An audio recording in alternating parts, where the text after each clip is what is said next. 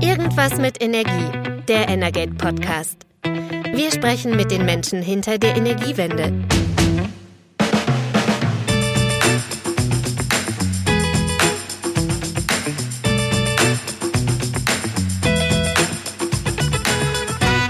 Herzlich willkommen bei Irgendwas mit Energie, dem Energate Podcast. Mein Name ist Christian Sielus und an meiner Seite ist heute wieder Carsten Bienemann. Hallo Carsten. Hallo. Carsten, wir haben heute über ein Thema gesprochen, was ein ganz, ganz, ganz wesentliches für den Fortgang und den Erfolg der Energiewende ist, nämlich ähm, über das Thema Fachkräfte und äh, stand jetzt eigentlich vor allem über das Thema Fachkräftemangel. Denn das kompetente technische Personal, um all die Anlagen, ähm, die wir errichten wollen, in die Landschaft zu bringen, ähm, das fehlt einfach. Wir haben gesprochen mit Florian Meyer-Delfo, er ist äh, Gründer und Geschäftsführer der Installion GmbH, ein Unternehmen, das Solateure vermittelt, und mit äh, Dr. Dennis Rentschmidt, er ist Geschäftsführer beim Anlagenbauerverband VDMA Power Systems. Ähm, was hast du mitgenommen? Ja, also in jedem Fall habe ich mitgenommen, wie virulent das Thema ist. Das weiß vielleicht auch jeder äh, von unseren Hörerinnen und Hörern, der oder die jetzt gerade versucht, selber vielleicht einen Heizungsmonteur zu gewinnen. Das ist echt schwierig. In Stallion selber, das hat Herr Meyer-Delfo ja gesagt, hat das ja auch erlebt. Die wollten ja eigentlich nur vermitteln und haben dann aber gemerkt, das funktioniert nicht so mit der Vermittlung. Die müssen selber auch Handwerker anstellen, damit sie überhaupt ihre Vermittlungsaufträge abarbeiten können. Also sind selber sozusagen in dieses Fachkräftethema reingelaufen und ja, das ist natürlich ein längerer Prozess, das aufzulösen. Ein Problem ist eben, dass viele Leute, gerade wenn es um, um handwerkliche Berufe geht, da gar nicht so gerne mehr rein wollen, sondern eben dann eher Abitur und Studium anstreben.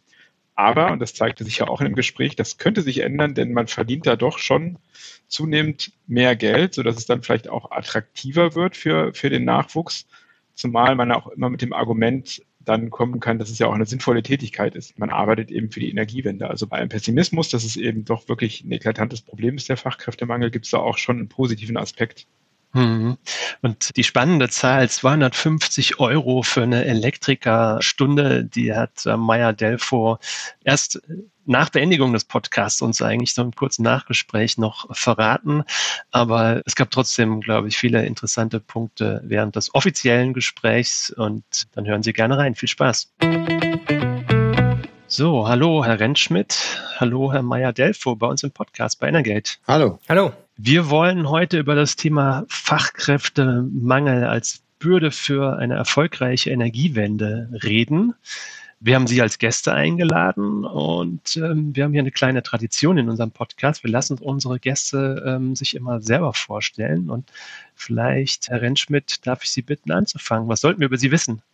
Ich bin Dennis Rentschmidt, ich bin Geschäftsführer beim VDMA Fachverband Power Systems und der VDMA, das ist der Verband der Maschinen- und Anlagenhersteller des Anlagenmaschinenbaus in Deutschland.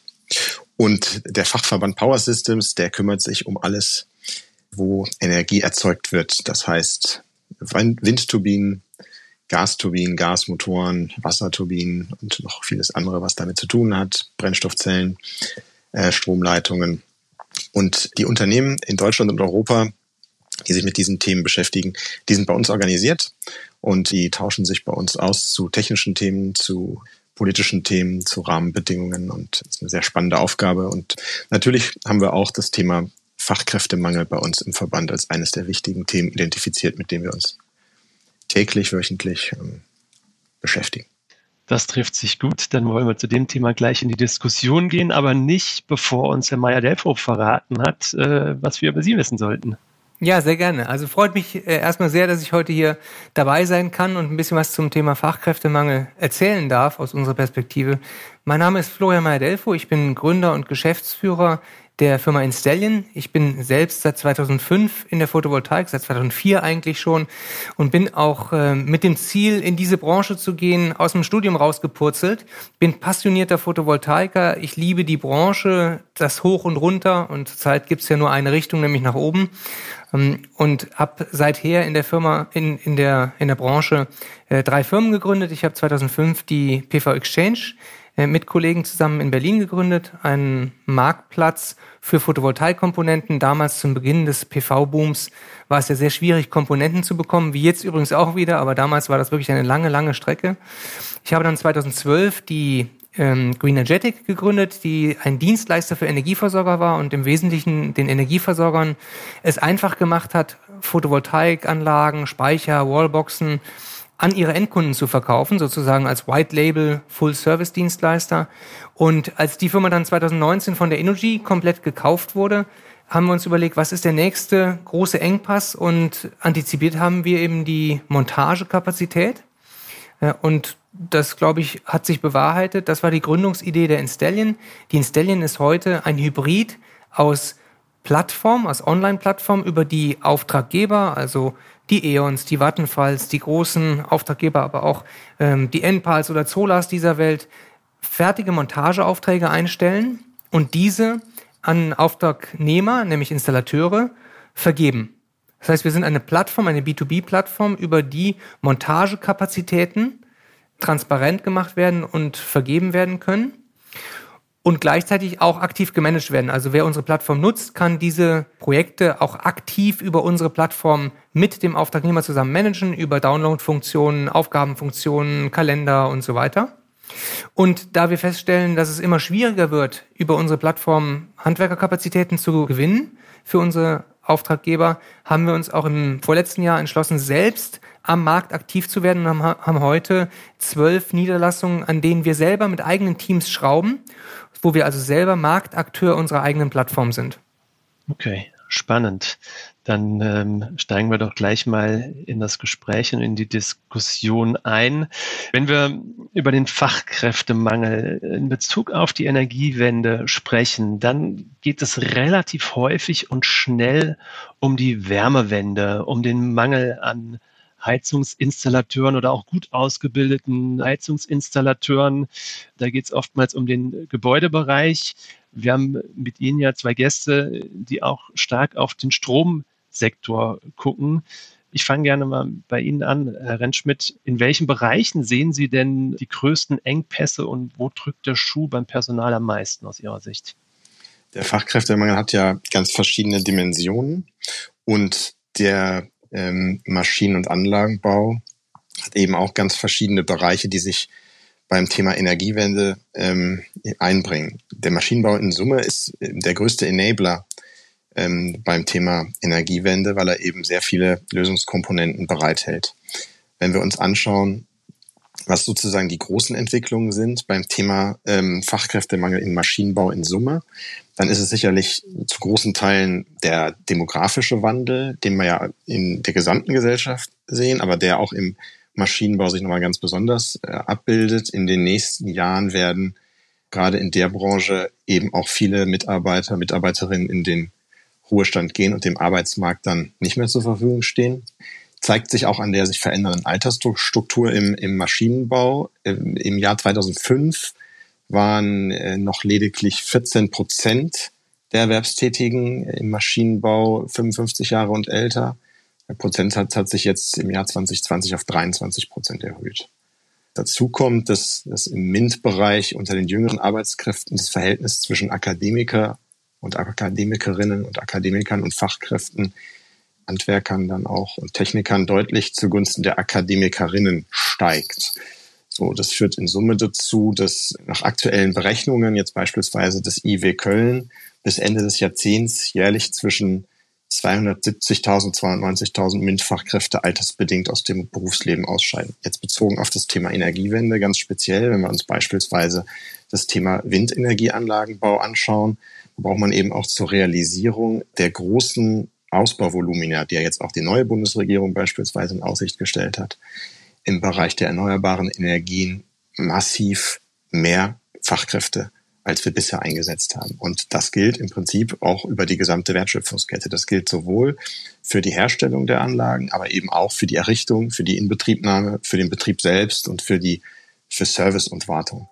Und selbst bei der Logistik für die ganzen Themen braucht es eben auch nochmal zusätzliche Fachkräfte. Also insofern ist es ein breit gefächertes Feld, und zeigt aber auch, dass wir da mit einem echten Engpass zu tun haben, der sozusagen jetzt auch nicht punktuell sich lösen lässt, sondern sehr viel systemisches und strategisches Herangehen erfordert kann man eigentlich sagen, weil Sie jetzt die neuen Ausbauziele angesprochen haben, ähm, wie viel die jetzt nochmal extra da on the top bringen? Ich hatte mal versucht, das beim Wirtschaftsministerium zu fragen, aber eine genaue Zahl hatten die auch nicht, was jetzt beispielsweise 80 Prozent EE 2030, 100 Prozent EE im Strombereich 2035, was das nochmal zusätzlich an Bedarf verursacht. Das kann man jetzt nicht so, so ganz genau sagen, weil sich das natürlich nicht linear oder proportional verhält, sondern weil sich Skaleneffekte, Lerneffekte einstellen.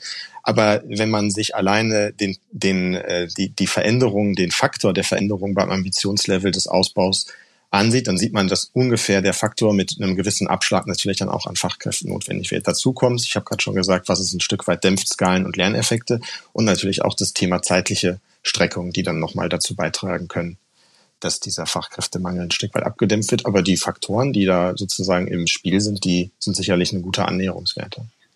Herr Meyer-Delfer, Sie haben in Ihrem Eingangsstatement gesagt, Sie wollen gerne Fachkräfte vermitteln, aber ähm, Sie sind dann selbst an Grenzen gestoßen, selbst Engpässe erfahren und haben jetzt eigene Teams aufgebaut.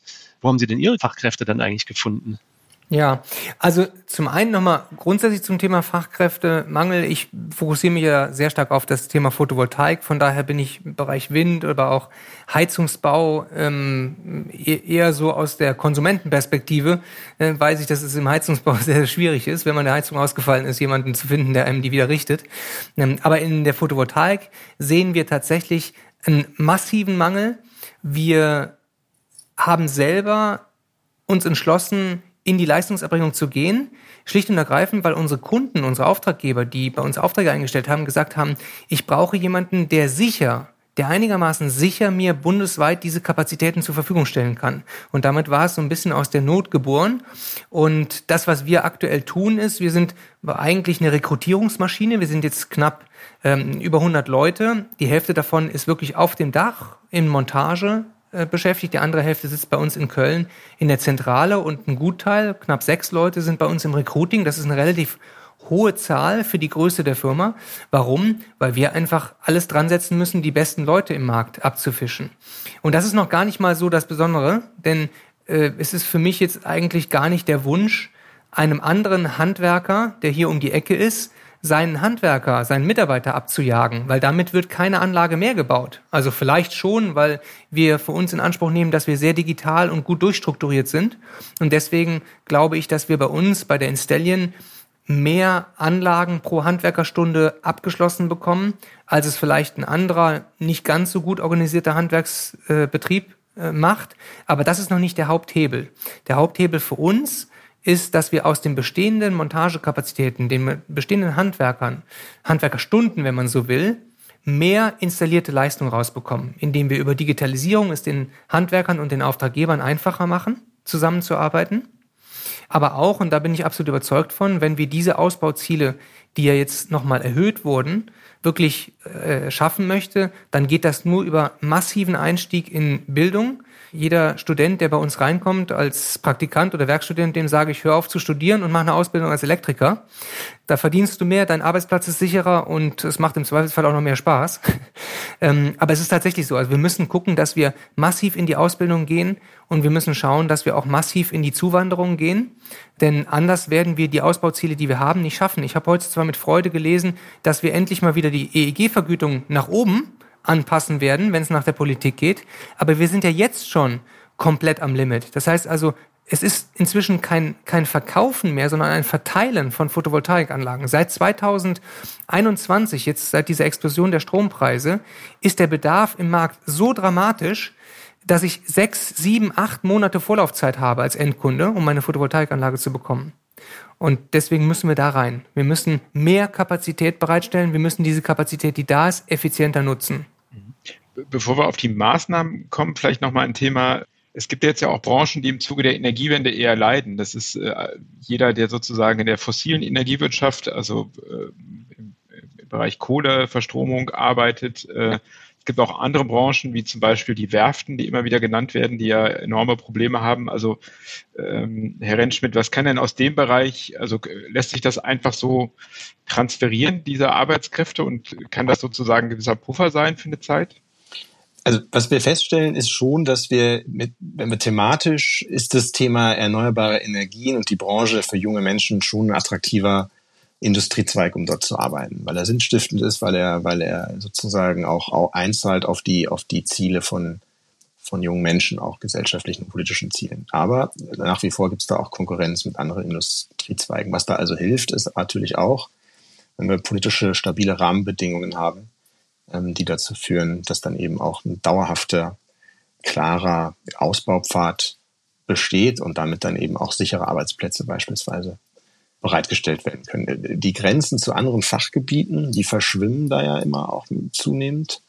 Das bietet einerseits Chancen, wenn man mehr Fachkräfte aus anderen Wissensgebieten ähm, gewinnen kann, äh, aber auch Risiken, wenn Arbeitnehmer eben dahin abwandern. So, dann gibt es so Ideen zu Ausbildungsclustern beispielsweise für die On- und für die Offshore-Windenergie, wo man dann schaut, dass man da eben auch äh, innerhalb der Branche ähm, die Synergien hebt. Und dann gibt es das, was, ähm, was gerade schon gesagt wurde, nämlich auch ähm, nicht nur in der Solarindustrie, sondern auch in anderen Bereichen natürlich auch die Idee von neuen Geschäftsmodellen damit zu tun hängen, zu tun haben, dass man Transformationskosten senkt äh, und dass man Digitalisierungsmöglichkeiten nutzt, um die, um die Effizienz noch zu erhöhen. Mhm.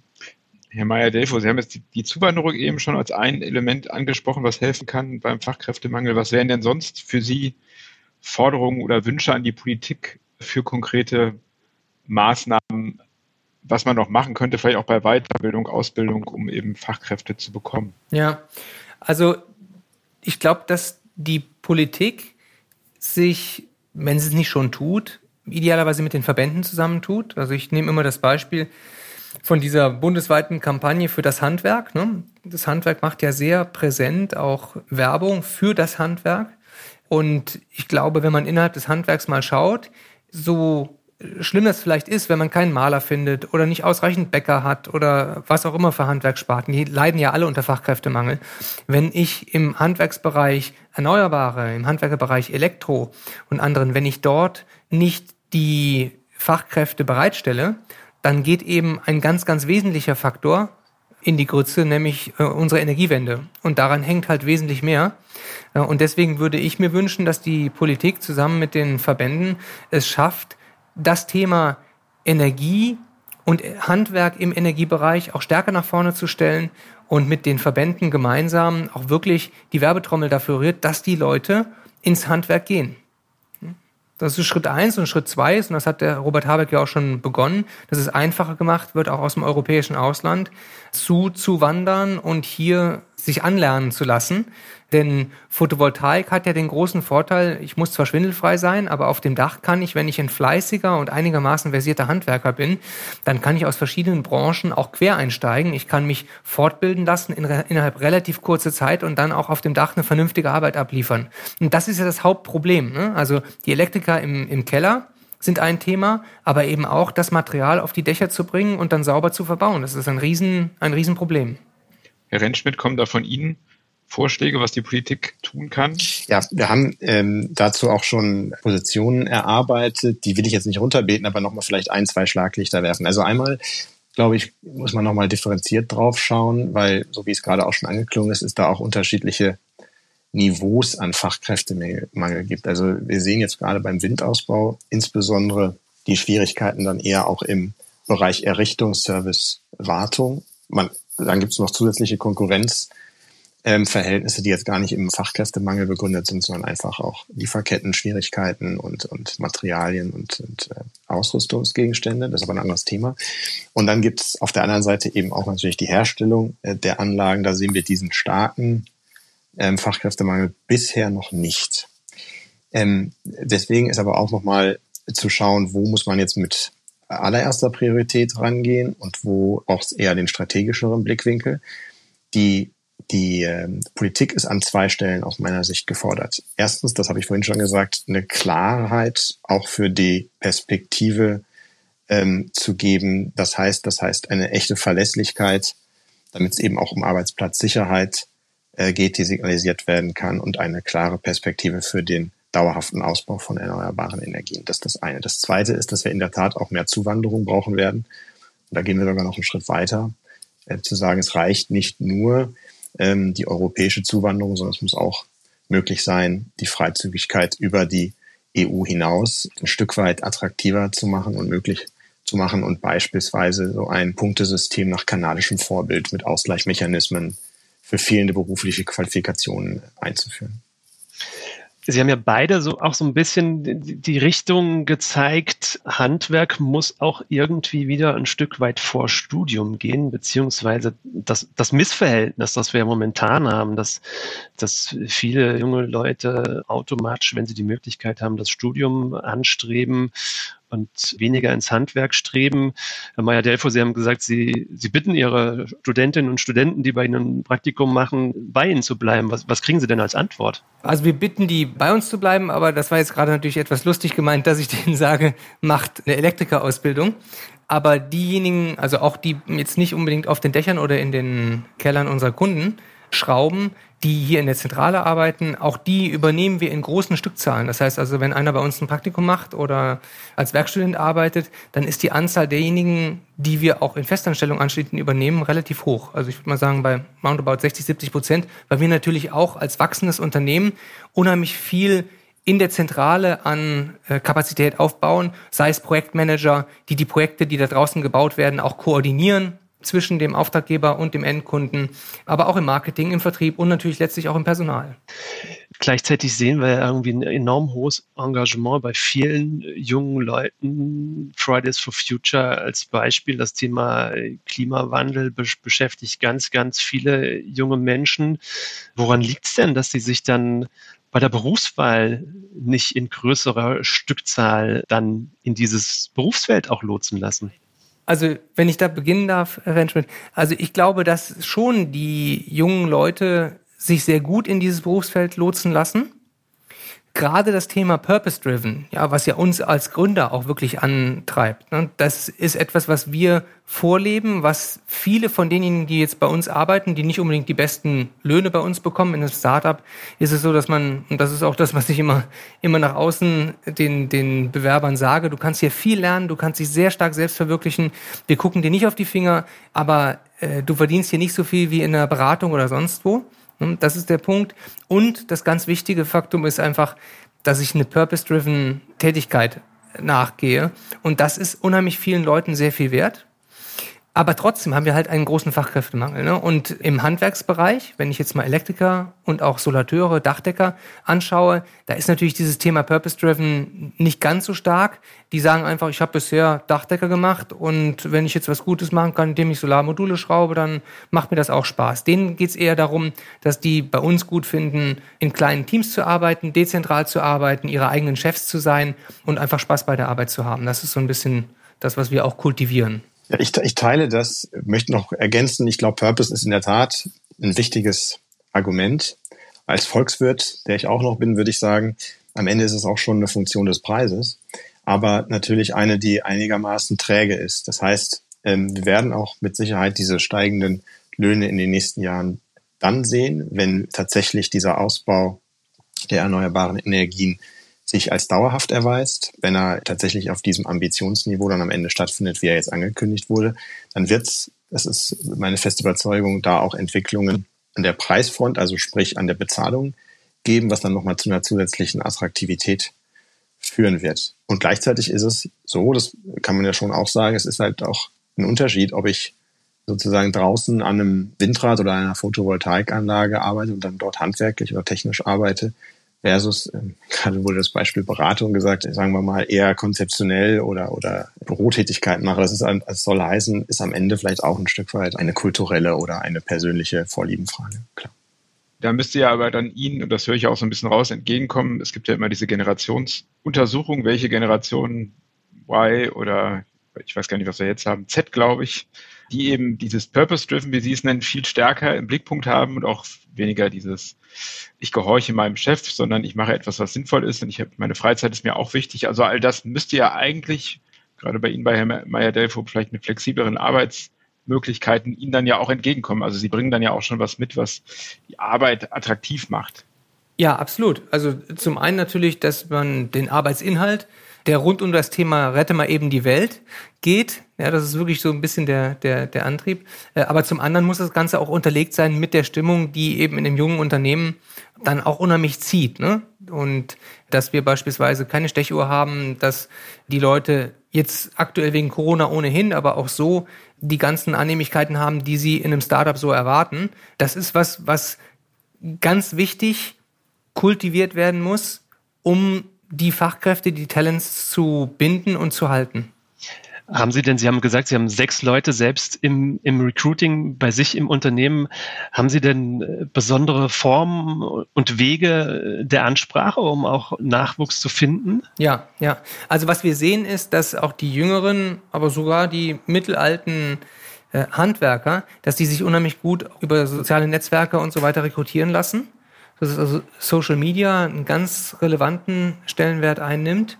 Ansonsten die üblichen Kanäle, was wir halt nicht machen, ist irgendwie im lokalen Käseblättchen zu inserieren und so. Das ist, das ist einfach nicht mehr, nicht mehr hip. Aber auch, dass wir unser Handwerker kultivieren. Also wer sich unseren äh, sowohl LinkedIn-Profil als auch den YouTube-Kanal anschaut, als auch die Facebook-Seiten, der wird sehen, dass eben unsere Handwerker auch sehr, sehr aktiv selber sich da auf diesen, in diesen Medien produzieren. Wie ist das bei Ihnen, Herr Rentschmidt? VDMA sind ja durchaus auch größere Unternehmen mit drin, die dann vielleicht auch traditioneller unterwegs sind. Wie, wie flexibel sind die da in der Ansprache von Fachkräften? Die sind da genauso flexibel, wie es gerade beschrieben wurde. Und man merkt auch in der Tat, dass die Anforderungen andere werden und dass auch Firmenpolicies sich einfach auch auf die Bedürfnisse ihrer Arbeitnehmer anpassen. Beispiel großer äh, Windturbinenhersteller, der eben auch dazu übergegangen ist, auch für Führungskräfte nicht mehr Firmen ähm, Pkw mit ins Programm zu nehmen, sondern dann eben auch über andere Mobilitätszuschüsse, dann das, das Gehaltspackage zum Beispiel attraktiver gestaltet, aber eben nicht mehr so, wie es vielleicht vor zehn Jahren noch äh, Usus gewesen wäre mit einem Firmen-Pkw, sondern dann eben über Fahrrad, Bahn etc. Ne? Daran sieht man, wie, wie die Entwicklung geht und ähm, wie sich auch unsere Mitglieder und die Firmen in der Branche einerseits darauf einstellen ähm, und diese Möglichkeiten aber natürlich für sich auch versuchen zu nutzen, um in diesem, ja, früher hat man mal War for Talents gesagt, dann auch tatsächlich die für ihre Zwecke wichtigen Fachkräfte dann auch zu rekrutieren. Mhm.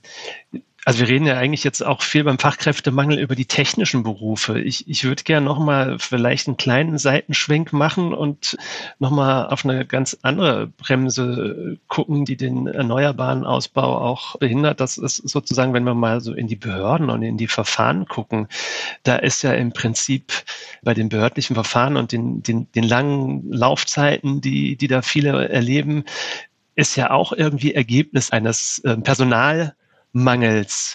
Selbst wenn jetzt vielleicht vieles von dem, was wir jetzt hier gerade im Bereich der technischen Berufe irgendwie besprochen haben, wenn das gelöst wird und adressiert wird und wenn die Politik das auch ausreichend adressiert, um, um die Ausbauziele zu erreichen, haben Sie denn Hoffnung, dass sich dann auch bei den Behörden der Knoten lösen lässt?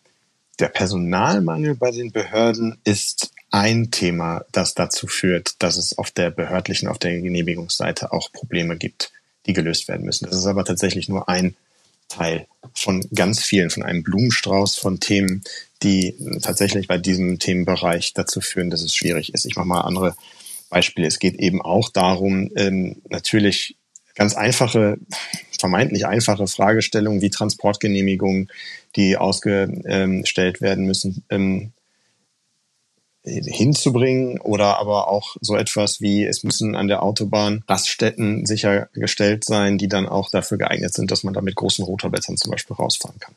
So, das ist die eine Sache. Dann gibt's aber auch die Frage, wie geht man eigentlich zum Beispiel mit dem Abwägen um ähm, zwischen den Dimensionen Artenschutz und Klimaschutz. Das heißt, das hat Robert Habeck beispielsweise in seiner Eröffnungsbilanz dann auch schon adressiert was wir gut finden, weil er diese Themen aufnimmt, indem er sagt, da muss dann auch eine neue Abwägung stattfinden zwischen dem Artenschutz und dem Ausbau von Erneuerbaren. Und immer dann, wenn es rein dazu führt, dass etwas blockiert werden soll, dann kann Artenschutz nicht als Argument gelten. Das heißt, hier muss sozusagen auch durch die politische Führung sichergestellt sein, dass solche Themen dann auch in den Behörden und auch in den gerichtlichen Verfahren bei der Abwägung eine andere Berücksichtigung finden. Ist erstmal gut, glauben wir, dass das von der Politik auch so aufgenommen wurde. Und dann geht's in der Tat auch darum, dass man in den behördlichen Abläufen sehr viel mehr Effizienz erzeugt, indem man beispielsweise auch standardisierte Verfahren anwendet, indem man das Thema Digitalisierung voranbringt und im Endeffekt auch das, was Sie angesprochen hatten, nämlich auch dort an den entscheidenden Stellen genug Kapazitäten an Entscheidern und an Mitarbeitern einzustellen. Aber ich wollte deutlich machen, dass das Thema Fachkräftemangel in den behördlichen Wegen ein Thema ist, aber nicht das einzige, bei weitem nicht das einzige, was dazu führt, dass eben gerade an der Front eine ganze Menge an Baustellen und Hausaufgaben noch zu lösen sind. Herr Meyer-Delfo, wie geht's Ihnen, wenn, äh, wenn das Startup auf die Behörde trifft? Oh, wir versuchen das zu vermeiden. Und das ist ja auch inzwischen, äh, wir haben einen ganz starken Anknüpfungspunkt mit behördenähnlichen Strukturen. Das ist natürlich immer die Netzanmeldung. Ne? Wenn unsere Netzanmelder die Photovoltaikanlagen anmelden und ja, den Kontaktpunkt, den versuchen wir so knapp wie möglich zu halten. Und ansonsten sind wir wirklich relativ frei. Also ich bin auch nicht der Typ, der auf Behörden oder auf die Politik schimpft, sondern wir müssen einfach davon ausgehen, dass das meiste, was da im Markt jetzt notwendig ist, getan werden muss, dass das von den privat organisierten Unternehmen getan werden muss. Bei der Windkraft bin ich bei Ihnen, Herr Rentschmidt. Da müssen wir natürlich mal nach Bayern gucken und an viele andere und gucken, dass man Windkraftvermeidungsstrategien nicht unbedingt nach vorne stellt. Ne? Und ich sage immer, dass ein Kollege von mir oder äh, sagte immer, äh, ja, Windräder sind hässlich und Kinder sind laut und riechen, aber wir brauchen halt beides, ja. Wir können nicht ohne und deswegen müssen wir jetzt gucken, dass wir massenhaft von beidem produzieren. Vielleicht um zum Schluss nochmal auf ein äh, eher bitteres Thema zu schauen, was aber vielleicht auch beim Fachkräftemangel einen gewissen Anknüpfungspunkt hat, ohne jetzt zynisch zu werden. Aber ähm, es geht um den Konflikt in der Ukraine und die vielen Menschen, die jetzt zu uns kommen. Und leider sieht es ja auch im Moment so aus, als könnten die nicht so schnell wieder zurück, weil die Lage ja, ja, ist kein Ende dieses äh, furchtbaren Krieges da absehbar ist. Bereiten Sie sich als Unternehmen oder auch als Verband darauf vor, da auch sozusagen diesen Leuten dann Angebote zu machen, für sie tätig zu werden? Vielleicht auch nicht nur ukrainische Flüchtlinge, sondern generell ähm, Flüchtlinge, die zu uns kommen und da sozusagen schnellere Verfahren anzustreben, damit man die in den Arbeitsmarkt integrieren kann? Wenn wir jetzt unabhängig von der aktuellen Situation in der Ukraine ähm, sprechen, dann, dann ist das so. Dann haben wir uns auch in der Vergangenheit stark bei dem Thema Flüchtlinge engagiert, als Maschinen- und Anlagenbau in Summe sowieso. Ähm, und indem wir da auch gesagt haben, da wollen wir mithelfen bei der Integration. Das geht natürlich ganz besonders gut über das Thema Arbeit und die Bereitstellung von Arbeitsplätzen. Wenn wir jetzt auf die aktuelle Situation schauen, dann, Sie hatten gerade das Wort zynisch gesagt, so weit möchte ich nicht gehen, aber es ist, glaube ich, noch ganz schwer, das wirklich einzuschätzen und möchte ich auch ungern machen. Da tatsächlich, glaube ich, in diesen Tagen andere Dinge zählen und man eher darauf schauen muss, dass man da die humanitäre Sicht einnimmt natürlich und die und die ähm, politische, die da, die da sicherlich in der, in der ersten Reihe zu nennen ist, wie sich das zurechtruckelt, das muss man sich anschauen. Ich glaube, wir haben zumindest gezeigt als Maschinenbau, dass wir das in der Vergangenheit auch verstanden haben, dass man damit umgehen kann. Und in so einem Fall würde ich zumindest zuversichtlich sein, dass es auch in der Zukunft. Also ich kann da ergänzen, wir haben zum einen schon selbst wirklich speziell an Flüchtlinge gerichtet äh, in 2017 einen Kurs angeboten, wo wir gesagt haben, wir bilden die in einem relativ schlanken Prozess aus zu eben DC-Montagehelfern, also Montagehelfer für die Photovoltaikseite. Äh, das hat ganz gut funktioniert, es ist aber relativ aufwendig. Also für ein privates Unternehmen sowas alleine zu organisieren, das ist nicht ganz einfach. Es gibt aber inzwischen ja Unternehmen wie zum Beispiel eine Firma, mit der wir auch sehr gut zusammenarbeiten, PowerUs, die sich darauf verlegen, genau solche Ressourcen bereitzustellen, Fortbildungen anzubieten. Wir bieten zum Beispiel mit PowerUs gemeinsam eine voll digitale Fortbildung an, wo man sich äh, als DC-Monteur weiterbilden kann.